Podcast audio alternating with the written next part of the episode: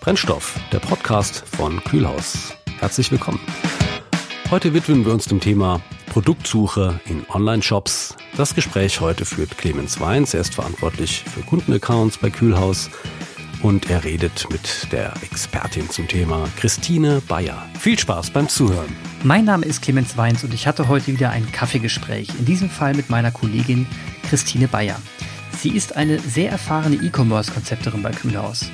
Mit ihr habe ich mich zum Thema Produktsuche in Online-Shops ausgetauscht. Wann sie sinnvoll ist, welche Rollen Produktdaten spielen, wie sich Unternehmen aufstellen sollten, um saubere Produktdaten zu haben, aber auch, wann eine Suche intelligent ist und wie nervig eigentlich diese Dropdowns bei Filtern von Produktsuchen sind. Und zum Schluss verrät mir Christine noch, was sie eigentlich an Produktsuchen am meisten hasst ein sehr angenehmes Gespräch, wie ich finde. Und was dabei herausgekommen ist, will ich gerne mit euch teilen. Viel Spaß beim Zuhören. E-Commerce ohne richtige Produktsuche? Dann lass es gleich bleiben. Online-Shop hat Produkte. Also muss die Suche sitzen. Hierbei sollte man auf viele Dinge schlichtweg schon bei der Konzeption achten. Viele Online-Shops bringen zwar Suchmaschinen onboard mit, sind aber am Anfang zum Teil falsch konfiguriert. In Projekten heißt es daher oft nachjustieren. Das bedeutet Mehrkosten und darauf sollten Kunden auch schon im Vorfeld hingewiesen werden. Von vorhinein daran denken, das ist der Job von Christine Bayer. Sie ist Senior UX Consultant bei Kühlhaus und hat unter anderem den Online-Shop von Schießer initial konzeptionell betreut. Hallo Christine, freut mich, dass du heute dabei bist. Wie geht's dir in diesen Corona-Zeiten? Hi Clemens. ähm, ja, eigentlich ganz gut. Man hat sich so ein bisschen arrangiert mit der Situation. Ne, das Leben hat sich geändert, aber wir blicken nach vorne. Und dir? Wie geht's dir? Mir geht's auch ganz gut. Homeoffice ist gar nicht so dramatisch, muss ich sagen. Nee. Man ist es ja auch irgendwie bei Kühlhaus gewohnt. Ja, ja ne? stimmt, haben wir schon immer gemacht. Jetzt machen es fast alle tut nicht weh. Jetzt erzähl doch mal so ein bisschen von, von dir selbst. Wo kommst du, wo kommst du her? Was hast du denn studiert? Was hast du gelernt? Wie bist du zu Kühlhaus gekommen? Und warum bist du Konzepterin? Hm, warum bin ich Konzepterin? Ähm, ich habe schon als Kind äh, mich begeistert für Computer, Gameboys. Ich fand alles Digitale ziemlich geil ähm, und wusste, ich möchte in der Zukunft irgendwas mit digitalen Medien machen. Also habe ich nach dem Abi ähm, auch digitale Medien studiert an der Dualen Hochschule in Mannheim. Das ist ein ähm, duales Studium. Das bedeutet, man ist im Wechsel an der Hochschule und ähm, in einem Unternehmen festangestellt. Da war ich als ähm, Webdesigner tätig. Damals hieß es noch Webdesigner. Mhm. Und ähm, habe so ziemlich alles gelernt von ähm, Webdesign, also Frontend-Programmierung, ähm, bis hin zu Design und Marketing-Aspekte waren da mit dabei. Ja, und nach dem Studium bin ich seit 2008, oh je, ganz schön lang her, äh, fertig, ähm, war dann unterschiedlich, ähm, ja, mal in einer Agentur drei Jahre, dann war ich drei Jahre im Konzernumfeld und jetzt bin ich seit fünf Jahren bei Kühlhaus. Seit fünf Jahren? Als Werksleiter. Das heißt ja. nur ein Jahr mhm. länger als ich. Ich dachte schon, du wärst länger dabei. Okay, seit fünf Jahren bei Kühlers und äh, ein, einer der ersten Projekte bei Kühlers war dann in der Tat Schießer, mhm. wo du damit den Online-Shop konzeptionell betreut hast, vorangetrieben hast und bei dem bist du jetzt, bei dem bist du jetzt schon länger dabei. Du warst bei dem, bei dem Livegang dabei und bis heute bis hast du irgendwie Berührungspunkte zu Schießer und ich würde mal gerne wissen, ähm, wie genau denn die erste, ersten Berührungspunkte waren mit Schießer und dem Relaunch des Online-Shops. Was waren die Herausforderungen damals?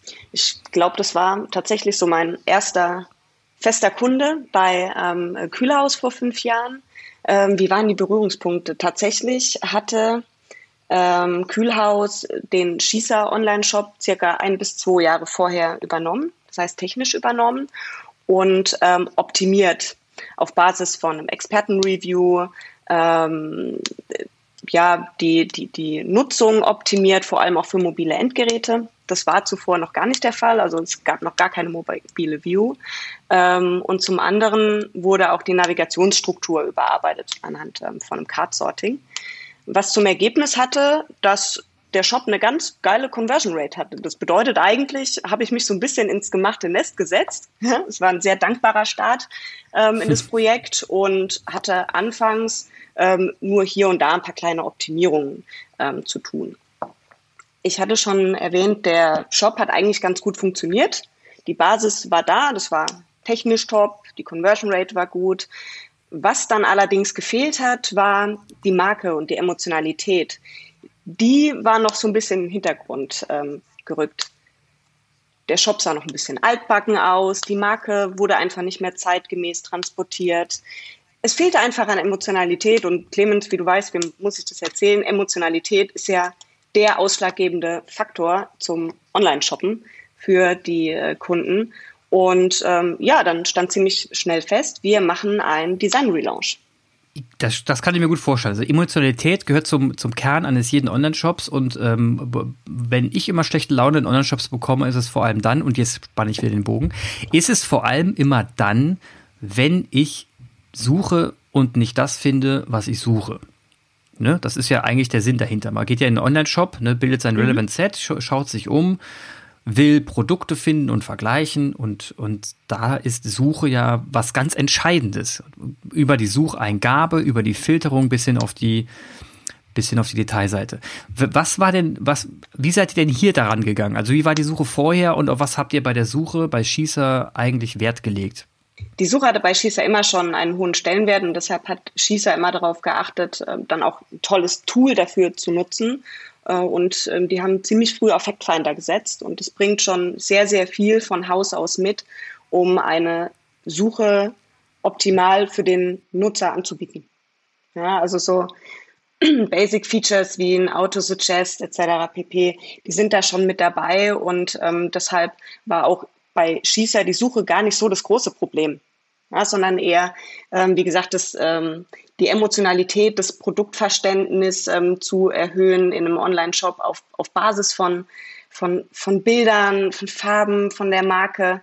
Ähm, das spielt ja alles damit rein, weil Emotionalität bedeutet ja nicht nur irgendwas, ähm, muss super süß sein, äh, Katzenbilder transportieren etc. pp, sondern emotional bedeutet, ähm, dass wir die, die, die meisten ähm, Faktoren für den Kaufabschluss, die finden unterbewusst statt. Ja? Und ähm, die kriegen wir gar nicht äh, so mit. Es ist eher ein, ein innerer äh, Dialog, ähm, der uns unterbewusst davon überzeugt, hey, sind wir hier richtig, haben die das richtige Produkt und hier kaufe ich jetzt ein und genau dieses Produkt ähm, kaufe ich ein. Das spielt zuallererst ähm, eine ganz, ganz wichtige Rolle, die Relevanz. Ja? Also hat der Shop das, was ich suche, das, was ich will. Ne, da kommt zum einen Teil die, die Suche, ähm, die du eben angesprochen hast, zum Tragen. Ähm, und dann geht es weiter mit Faktoren wie, ähm, wer ist denn der Betreiber des Shops? Kann ich dem vertrauen? Ja? Ähm, sind die äh, zuverlässig? Ist es ein Shop, der einfach nur abzocken will, sagen wir es, ne?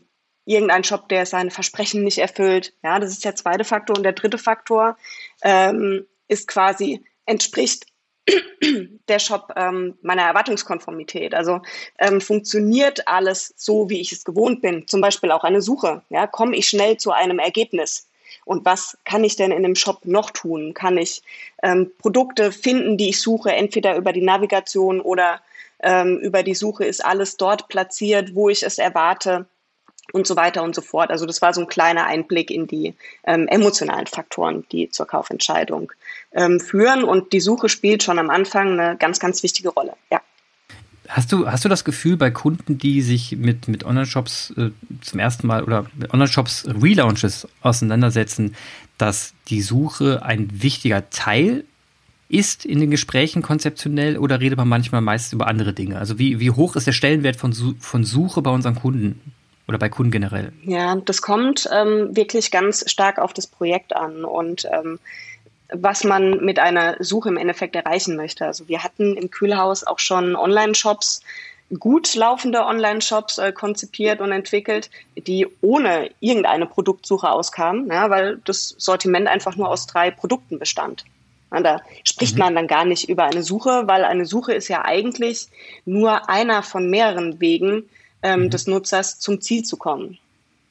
Nutzer mit einem großen äh, Sortiment äh, sehen das schon als sehr, sehr wichtig an und haben es auch verstanden, weil nicht nur die reine Suchfunktion ne, am, am oberen Bereich der Webseite wichtig ist, zu den Produkten zu finden, die Customer Journey zu verkürzen, schneller zum Ziel zu gelangen, ähm, sondern auch die, die Suchergebnisseite eine ganz, ganz wichtige Rolle spielt, ähm, weil die teilweise ja auch der Einstieg äh, des Nutzers in die Seite an sich ist. Also dieser, dieser Traum äh, von, ähm, von allen Betreibern, ja, na, natürlich kennt mich der Kunde, der kennt meinen Shop, der geht bei mir auf die Startseite und benutzt dann die Suche zu dem Produkt. Das existiert ja gar nicht. Ne? Die, die Nutzer suchen bei Google nach den Lösungen und äh, klicken dann auf die Ergebnisse. Und auch eine Suchergebnisseite, wir kennen es zum Beispiel äh, von Amazon, ja, mhm. ähm, ist dann schon mal der erste Touchpoint des Nutzers mit dem Online-Shop und nicht die Startseite und eine Funktion, sondern eben diese Seite. Und auch diese Seite muss super aufbereitet sein und ähm, ja, den Nutzer entsprechend abholen und darf auf keinen Fall vernachlässigt werden. Man kann zum Beispiel auch Kampagnen darauf schalten. Mhm. Also jetzt, wenn man jetzt mal Amazon als Beispiel nimmt, äh, du hast recht, bei Amazon ist es so, man landet oft auf einer Suchergebnisseite und nutzt dann die Suche, um sich weiter ähm, weitere Produkte anzuschauen, um dann zu filtern. Was mir auffällt, ist bei Amazon, ich nutze so gut wie nie die Kategorie, also die, die, die Navigation, um die Kategorien mhm. zu erreichen. Also eigentlich, mhm. eigentlich bin ich nur auf der Suchergebnisseite unterwegs und konfiguriere wild vor mich hin, bis ich das Produkt gefunden habe. Also ist eigentlich wie ist denn eigentlich so die, die Akzeptanz der Navigation bei einem Online-Shop bei Nutzern? Wird die, wird die überhaupt noch wahrgenommen oder wird eigentlich nur noch die Suche abgefrühstückt? Also man, man spricht immer so von 50 bis 80 Prozent der Nutzer nutzen so eine On-Site-Suche zur Navigation. Ähm, die Navigation an sich oder das, das Menü, das Hauptmenü und die Untermenüs werden je nach Geschmack auch gerne noch genutzt, aber es kommt ganz drauf an, ähm, ja, wie der Nutzer präferiert zu suchen, welche Endgeräte er vielleicht, Entschuldigung, Clemens, ich habe einen Frosch im Hals. Passiert. welche Endgeräte er ähm, nutzt. Wie zum Beispiel mobil wird eine Suche viel, viel stärker genutzt als jetzt ähm, an, an großen Bildschirmen. Ähm, und natürlich auch ganz klar vom, vom Sortiment abhängig oder von dem Shop. Du hast schon mal angesprochen bei Amazon, ja, da, da nutzt doch kein Mensch nutzt bei Amazon die Navigation. Mhm. Warum? Die Navigation ist super komplex. Ähm, eine Navigation hat immer fixe Begriffe und Sortierungen und ähm, man ist mit der Suche einfach viel, viel schneller am Ziel, als wenn man sich durch die Navigation klickt.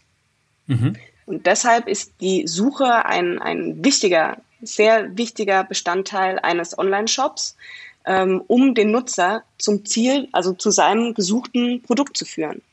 Was aber nicht bedeutet, dass ähm, der Shop funktionieren würde, nur weil er eine perfekte Suche hat. Also der Erfolg von einem Shop hängt natürlich noch von ganz, ganz vielen anderen Faktoren zusammen. Ne? Also wie ist der, wie ist der Checkout ähm, gestaltet? Ähm, findet er seine Informationen oder diese emotionalen ähm, Faktoren, die ich vorhin angesprochen habe, spielen da auch eine ganz, ganz wichtige Rolle. Logisch. Ähm, jetzt, wenn ich jetzt auf die Suche nochmal, trotzdem nochmal auf die Suche eingehe, ähm, und zwar bei der Suche ist mhm. es so, dass, äh, also ich kann mir gut vorstellen, dass die Nutzer heutzutage Google nun mal gewöhnt sind.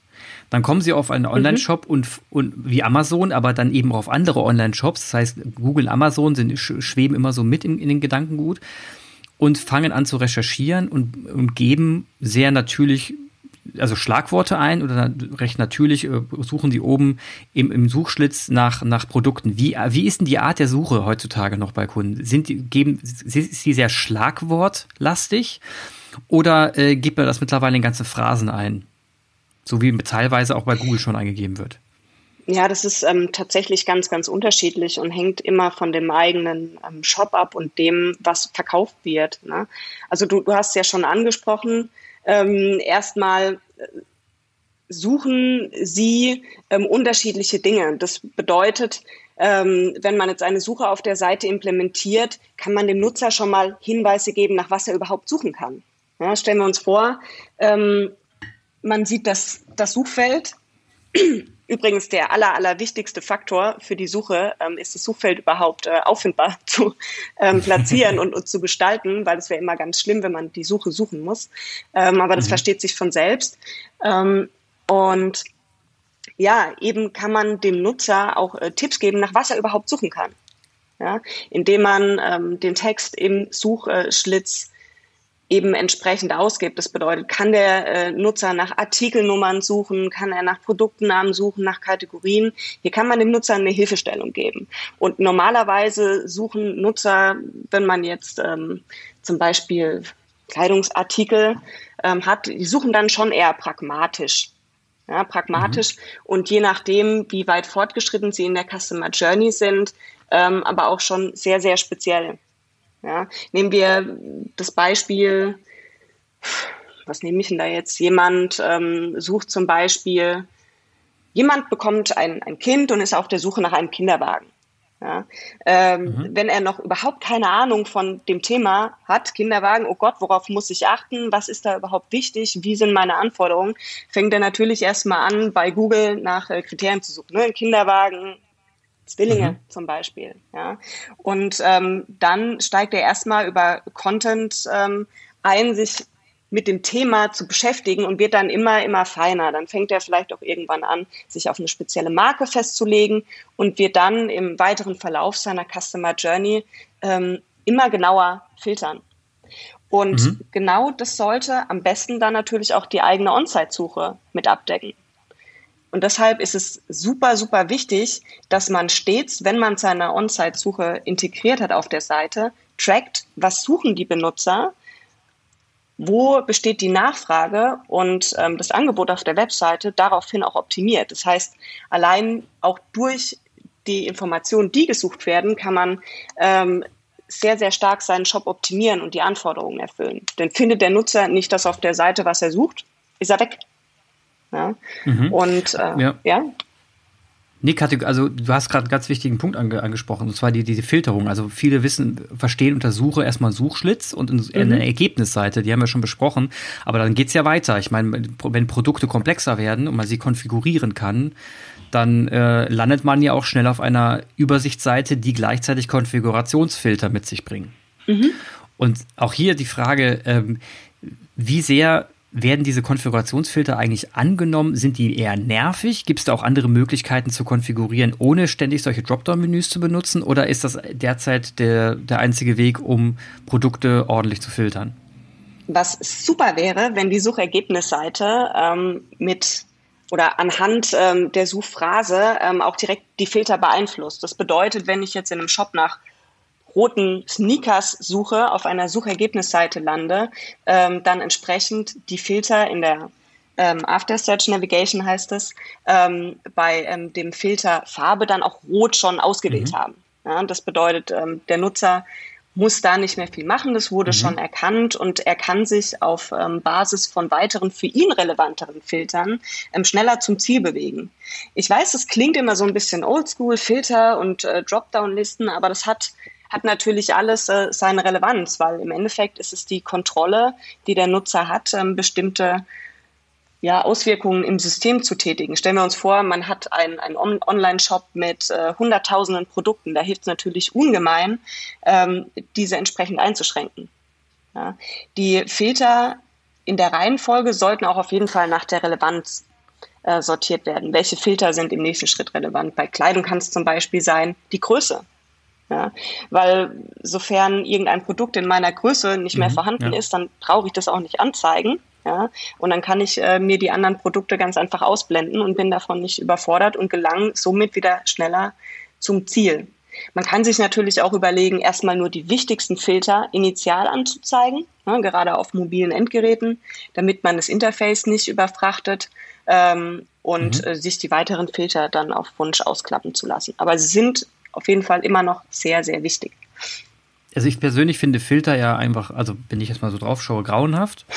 wenn, ich, wenn, ich mir auf einer, wenn ich mir auf einer Ergebnisseite Filter anschaue, finde ich sie uninspirierend und, und äh, sehr technisch und zerstören so ein bisschen dieses herrliche Feeling eines, eines, äh, Emo, nee, die Emotion ist wieder ein Thema. Dieses Gefühl von, ich gehe, ich shoppe jetzt mal gemütlich und schaue mir mal Produkte an. Ne? Das, das, mich persönlich stören die ungemein und ich hoffe und glaube ja immer dran, dass es ähm, Wege, Wege gibt, dies algorithmisch äh, aufzulösen, dass man eben wie du schon sagtest, schöne Phrasen benutzt, um letzten Endes die Filter vorzufiltern. Da kommen wir aus meiner Sicht schon in den Bereich des Voice, ne? also die, der Voice-Logik, dass man eben sagt, ich, ähm, ich brauche jetzt äh, rote Sneakers, Größe 32 und würde die gerne mit Adidas vergleichen. Ne? Mhm. Und äh, das ist so, und dann würde ich gerne die Ergebnisliste sehen, vorgefiltert und einen Vergleich, gleichzeitig eine Vergleichsseite. Und ich hätte es in einer Phrase einfach hingegeben. Da hätte ich mir, glaube ich, echt viele Klicks gespart. Das ist so meine, meine, mein Wunsch von einer wunder, wunder, wunderbaren Suche. Ich weiß aber nicht, wie weit wir heute davon weg sind, wie realistisch das in, in machbaren Projekten ist. Haben das, hast du das mit Kunden schon mal so besprochen? Ähm, tatsächlich noch nicht. Ich bin auch eher frustriert noch momentan ähm, von den Voice-Möglichkeiten. Wir sind einfach noch nicht auf äh, der Enterprise und können mit dem Computer frei sprechen. Ähm, und die Möglichkeiten von so einem Voice-Interface sind natürlich begrenzt. Ja? Mhm. Das bedeutet, dass ähm, ich, ich weiß gar nicht, was kann ich das System fragen, wie muss ich es formulieren, welche Sprache kann ich verwenden. Das Thema Sprache hattest du ja vorhin auch angesprochen. Mhm. Ähm, und was führt mich dann auch wirklich zu einem Ergebnis? nuschel ich vielleicht, ja, ähm, dem, dem System zu sehr und äh, finde nicht zum Ziel. Ähm, ich glaube, es wird auf jeden Fall irgendwann die Zukunft werden, mhm. aber wir sind da noch ein bisschen, äh, ein bisschen von entfernt, glaube ich. Das, aber ich kann das, mir sehr ja. gut vorstellen, ja, dass ähm, Voice in Verbindung mit so einem visuellen Interface ähm, schon so ein erster Zwischenschritt sein kann. Ich meine, ich hatte letztens auch äh, mal einen Pock gesehen über modale Voice-Suche, mhm. ähm, aber ich glaube, da weißt du ein bisschen mehr von. Äh, multimodale Voice-Suche, äh, multimodal, ja, das, mhm. das äh, ist in der Tat ähm, möglich. Also wir versuchen das gerade beim anderen Kunden ähm, multimodal etwas umzusetzen, indem ich einfach sage, ich suche etwas gegen Kopfschmerzen oder ich suche ähm, ein, ein Produkt gegen oder ich suche irgendwie ein T-Shirt, was auch immer, was ich suche, und ich bekomme eine, eine vorgefilterte Ergebnisliste zu sehen und kann die quasi sliden. Also ich kriege meine Produkte quasi so präsentiert, wie sie sind. In, in, dem Fall weniger konfigurierbar sind simple Produkte, weil wenn, wenn ich jetzt in die Konfiguration mhm. gehen würde, wäre es um einiges komplexer, da hast du vollkommen recht. Und kann die quasi sliden, guck mir die Produkte an und sag dann, ich will dieses Produkt. Und wenn ich das in dem Moment sage, legt sich dieses Produkt in den Warenkorb, weil ich es sehe und man weiß, der Slider ist jetzt auf der Position und das Produkt wird jetzt in den Warenkorb gelegt. Also so, so solche, solche Tricks und Möglichkeiten gibt es schon und man merkt es in der Nutzung, dass es einen unglaublich glücklich macht, ne? weil man einfach merkt, die Technologie ist, passt sich so gut mir an, dass ich in dem Moment ohne viele Klicke schnell etwas in den Warenkorb legen kann, ohne dass ich jetzt ähm, ähm, ewig, ewig suchen muss, mich rumscrollen muss oder, oder meine fettigen Finger auf dem Smartphone benutzen muss. Es hat, es hat gewisse Vorteile. Nur, wie du schon gesagt hast, die Filterung, macht es ungleich komplexer. Bei Schießer hatten wir ja mal so ein Voice Case gebaut. Da ging es allerdings sehr noch recht leicht, weil das Produkt sehr simpel ist. Also hier haben wir nach Unterhosen mhm. gesucht, das gibt es nur in bestimmten Größen, S, M, X und äh, L und XL. Das gibt es nur in bestimmten Farben und ich glaube noch Feinripp bei Unterhemden und nicht Feinripp. Also es gab wenig Attribute, die zu filtern sind. Und da war es in der Tat leicht, diesen Filter umzusetzen. Wenn wir jetzt in den B2B-Bereich kommen, wo es um Schrauben geht, und Ventile und wir da meistens äh, oft auch mal zehn verschiedene Filtermöglichkeiten haben, wird es natürlich ungleich schwieriger und da stellt sich natürlich die Frage, inwiefern Voice oder ein intelligentes Interface, man kann es ja auch eintippen, man muss ja nicht Voice sagen, ähm, überhaupt mhm. Sinnvoll ist. Da wollte ich jetzt, und deswegen wollte ich jetzt eh mal die Frage stellen, wegen B2B und B2C. Gibt es da in dem Suchbereich Unterschiede bei der Konzeption? Also ist B2C Search in Online-Shops anders als B2B? Nee, also tatsächlich ähm, unterscheidet B2B gar nicht so viel von den ähm, B2C-Cases, weil im Endeffekt sitzt immer ein Mensch hinten dran, ja, der, der eine Anforderung hat, er möchte zu einem Ziel gelangen und gutes Gefühl dabei haben. Ähm, das bedeutet, rein bei der Suche, bei dem Auffinden von den Produkten gibt es da gar, gar keine Unterschiede.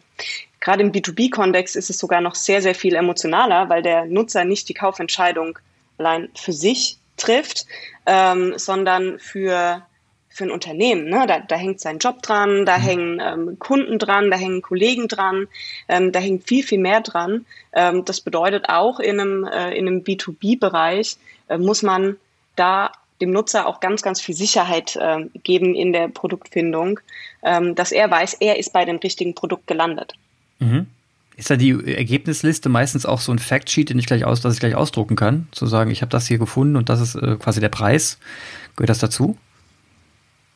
Ja, zum Beispiel oder, oder man speichert seine Suche. Das kommt auch immer ganz auf den Nutzungskontext an. Ne? Also wann geht ein äh, B2B-Kunde auf die Suche nach Produkten? Ja, ist das, ähm, sammelt er vielleicht erstmal bei sich äh, in-house äh, mehrere Produkte und geht dann in den Einkauf?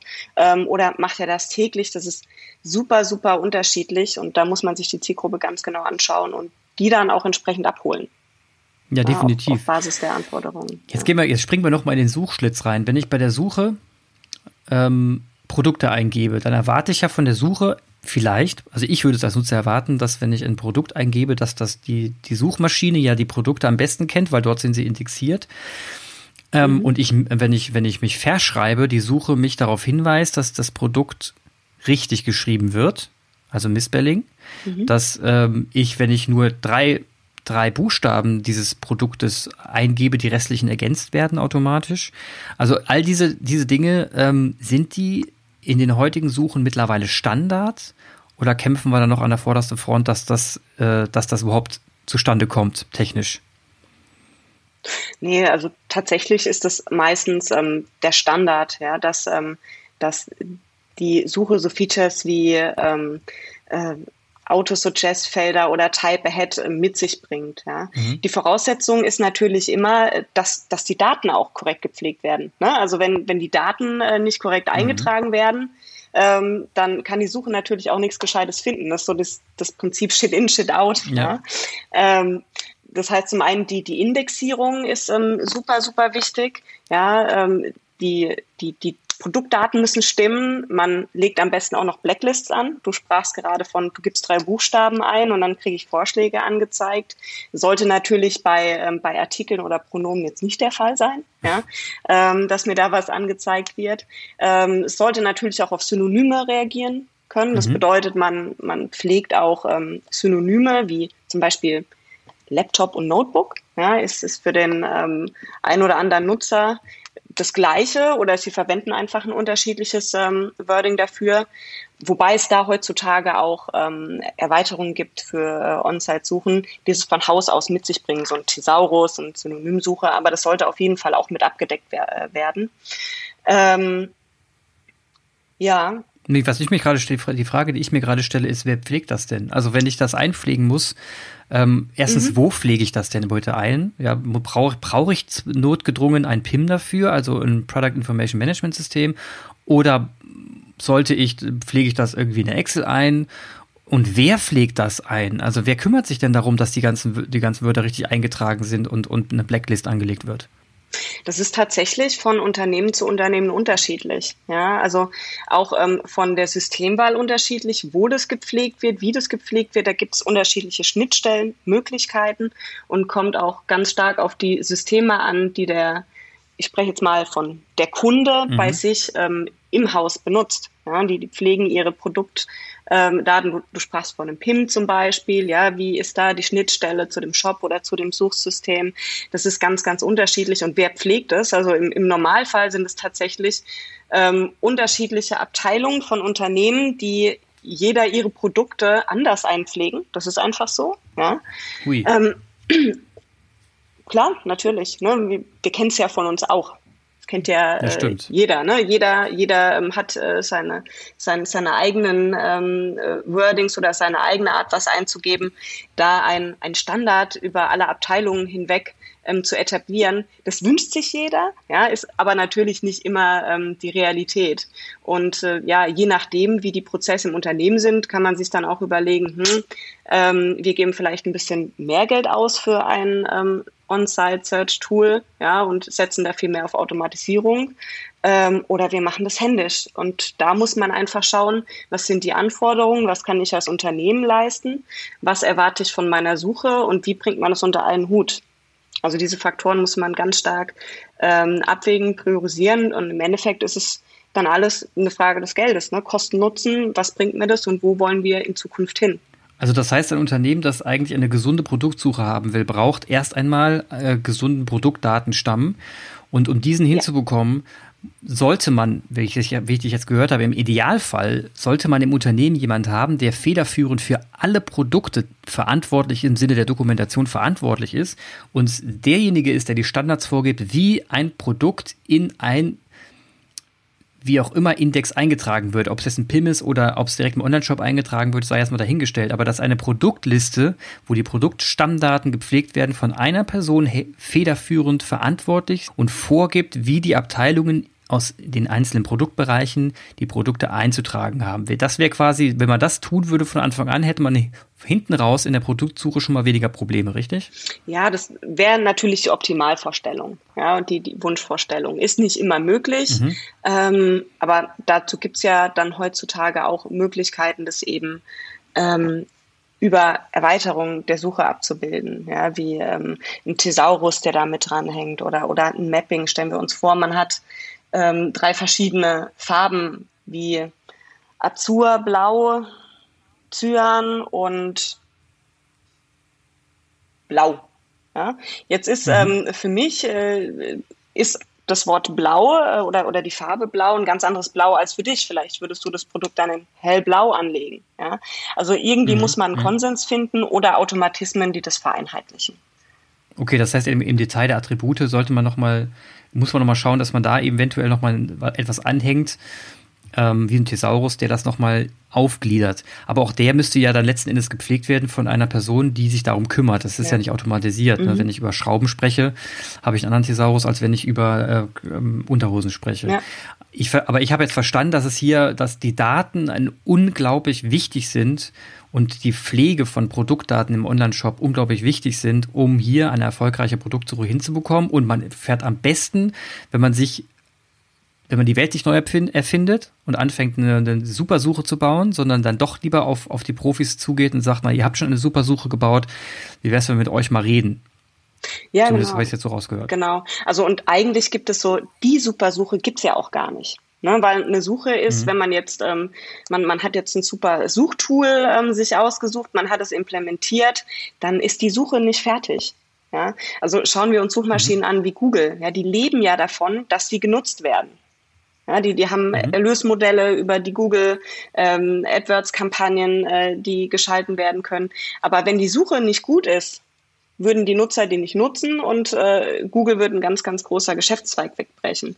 Ähm, das mhm. bedeutet, Google ist natürlich ständig daran, den eigenen Algorithmus stets zu verbessern oder auch Amazon. Amazon ist immer dabei, die ähm, Produktsuche zu optimieren ähm, und die Nutzer bei sich zu behalten, weil sie eben diesen ähm, super Mehrwert bieten und diese super ähm, Einfachheit. Und deshalb ist es ganz, ganz wichtig, die Suche auch stets zu tracken, zu schauen, mhm. nach was suchen die Benutzer, ähm, wie suchen die Benutzer. Also da gibt's ganz, ganz unterschiedliche KPIs, ne, was wie viele Seiten klicken Sie, ähm, kriegen Sie Produkte vorgeschlagen, ähm, wie viele Nutzer erhalten keine Ergebnisse, warum er erhalten Sie keine Ergebnisse, ähm, KPIs wie die Search Exit Rate, ne, wer springt direkt ab nach der Suche, nach was wird gefiltert, äh, wie, wie oft sucht ein Nutzer ähm, in seinem Besuch, wie ist die Conversion Rate nach einer erfolgreichen Suche. Das alles sollte man stets tracken und optimieren, weil daraus kann man super, super viel lernen. Ne?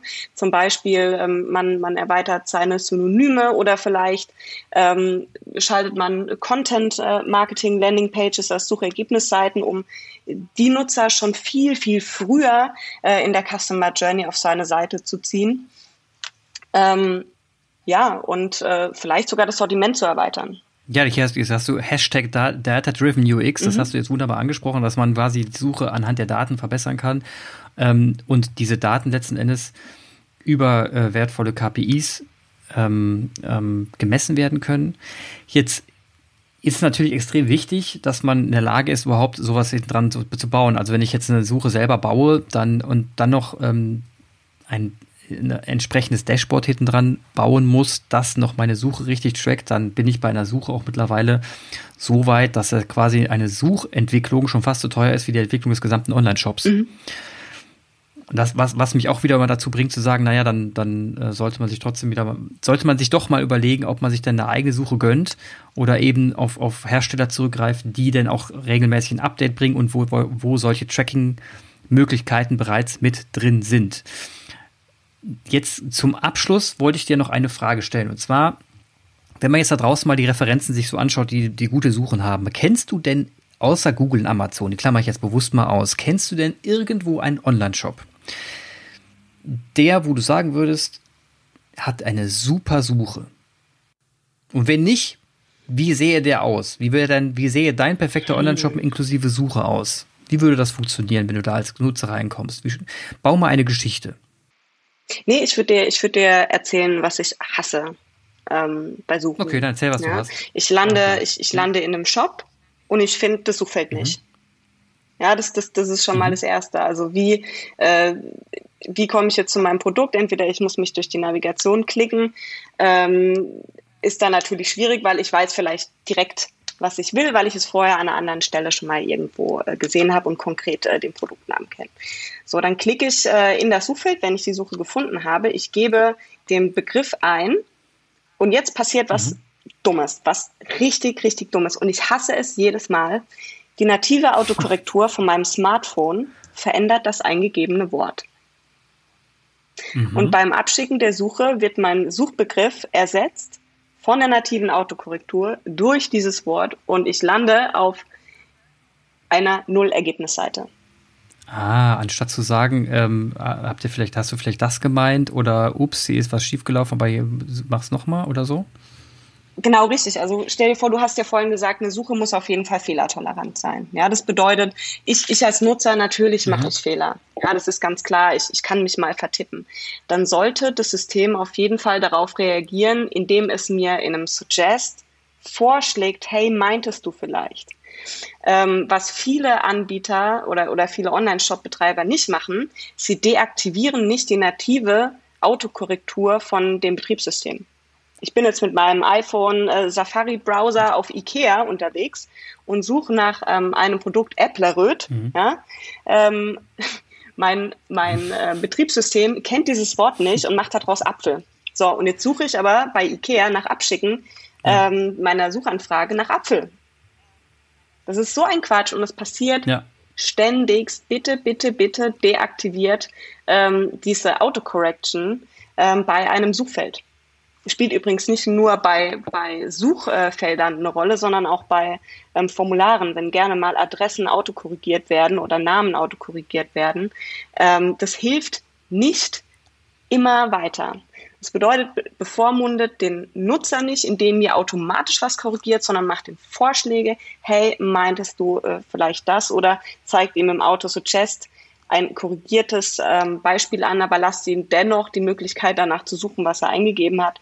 Denn äh, gerade bei Marken oder bei ähm, speziellen Produktnamen kann es sein, dass es Sinn ergibt, was der Nutzer da eingibt. Liebe Hörer da draußen und liebe Kunden, die sich jetzt persönlich angesprochen fühlen, weil ihre Suche dementsprechend nicht funktioniert und ständig auf leere Seiten führt, Kontaktiert gerne Christine Bayer. Sie hat auch einen Kontakt auf LinkedIn, den werde ich in den Shownotes verlinken. Ansonsten vielen Dank erstmal fürs Zuhören. Und vielen Dank Clemens Weins für dieses tolle Gespräch. Wir freuen uns auch über Feedback oder Anregungen. Einfach eine E-Mail an podcast.kühlhaus.com.